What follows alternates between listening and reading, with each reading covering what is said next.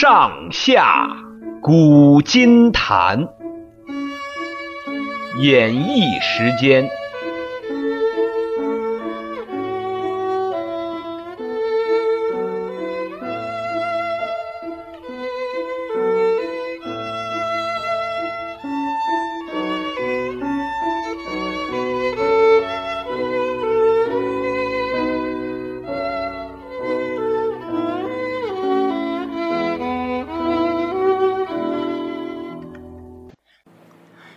爱的听众朋友，大家好，我是演绎，欢迎大家收听《上下古今谈》。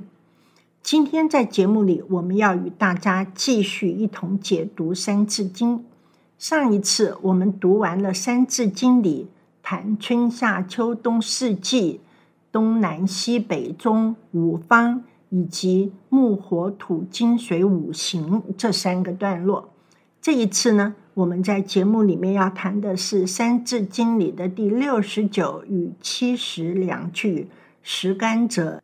这里的“十干”与“十二支”就是我们平常说的天干地支，又可以简称作干支。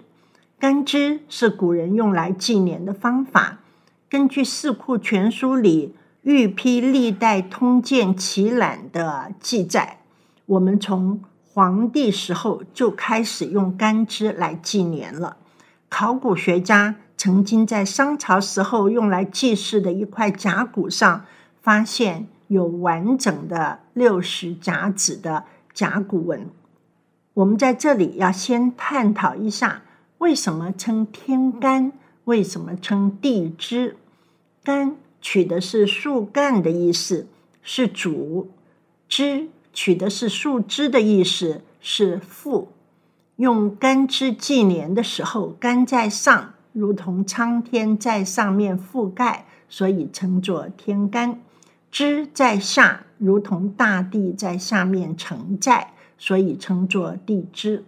拿今年二零二三年来说，叫做癸卯年，上面的癸是天干，下面的卯是地支。十二个天干配上十二个地支，排列组合起来，一共有六十个。也就是说，每六十年就要转换一轮，然后从头再排。由于干支相配的时候，天干从甲开始，地支从子开始，所以每六十年一轮的第一年都是甲子年。因此，我们就称这样的一轮叫做。六十甲子，天干一共有十个：甲、乙、丙、丁、戊、己、庚、辛、壬、癸。我们先看看这十个字究竟是什么意思。首先要说明，这十个字都是象形字，它画的是某一种物件的样子。不过呢，后来借来代表十干用。就成为典型的假借字了。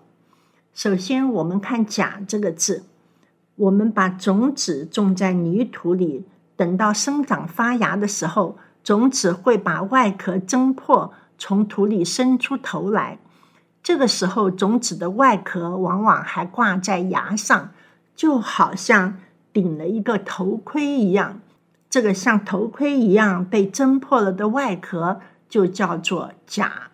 后来武士作战的时候，穿在身上保护身体的防具叫做盔甲，就是这么来的。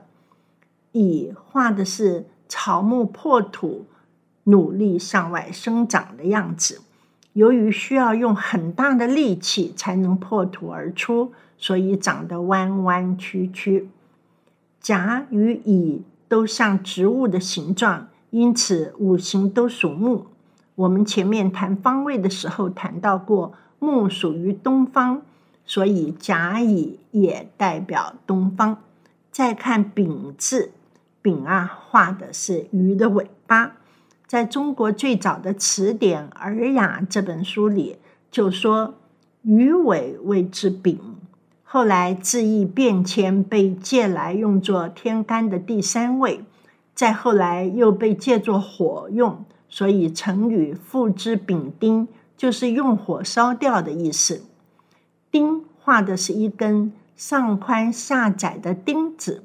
后来字意变迁，被借来做天干的第四位，再后来也被借作火用，所以会有我们刚才说的“父之丙丁”这样的成语。丙丁既然是火，火形属于南方，所以丙丁也代表南方。戊这个字本来画的是古代一种刀斧形的兵器，与干戈的戈字长得很像。己字本来画的是用来缠丝线的小段绳子，就是把一捆绳子缠绕好之后，另外拿一段短的线头来缠绕这一捆绳子，使它不至于松开。己指的就是这个短的线头，后来当做自己的己用。戊己两个字正好排在十个天干的中间，所以就用来代表五行里排在中间的土行，在方位里自然就属于中。庚字画的是一个类似小孩子玩的拨浪鼓的乐器，就是一面小鼓，鼓的两边各绑着一个小球。动摇的时候，小球会轮流击打鼓面，发出咚咚的声音。心字，它的甲骨文化的是一种刑具，专门用来在犯人的脸上刻字。被人在脸上刻字，当然疼痛，所以后来就用作辛酸辛苦的辛字。根有杀伐之音，心有伤痛之情。所以就用来代表五行里的金，金在方位属于西方，所以庚辛在方位里也就属于西方。最后的人与鬼最容易发音错误，很多人把人字错读成责任的任，其实应该读成仁爱的仁。也有很多人把鬼字读作葵花的葵。其实应该读作轨道的轨的声音。人字去掉中间的一横，画的是古代织布机上面用来卷绳子用的架子。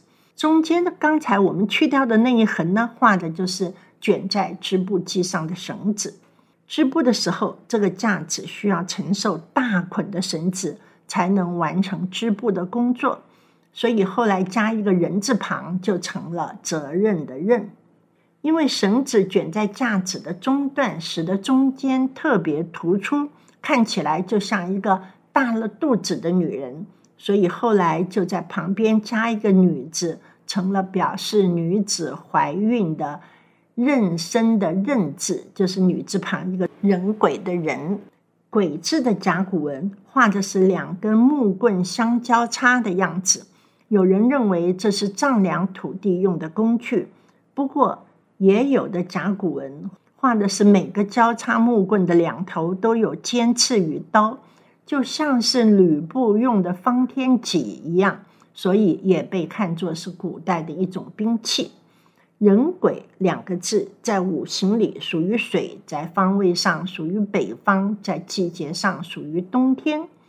还有一种说法认为，这十个天干象征的其实是人体。《说文解字》上就说：“甲字像人的头，乙字像人的脖子，丙字像人的肩膀，丁像人的心，戊像人的两排肋骨，己像人的腹部，庚像人的肚脐。”我在这里要特别做一个说明，大家看“庚”这个字的楷书跟肚脐好像毫无关系。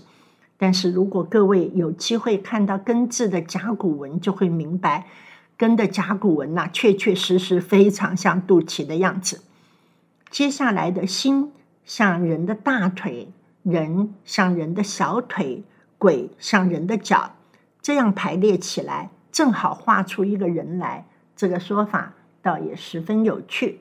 今天节目的时间又要到了，下一次我们要谈《三字经》里的地支者。子之亥，期待下次与您空中再见。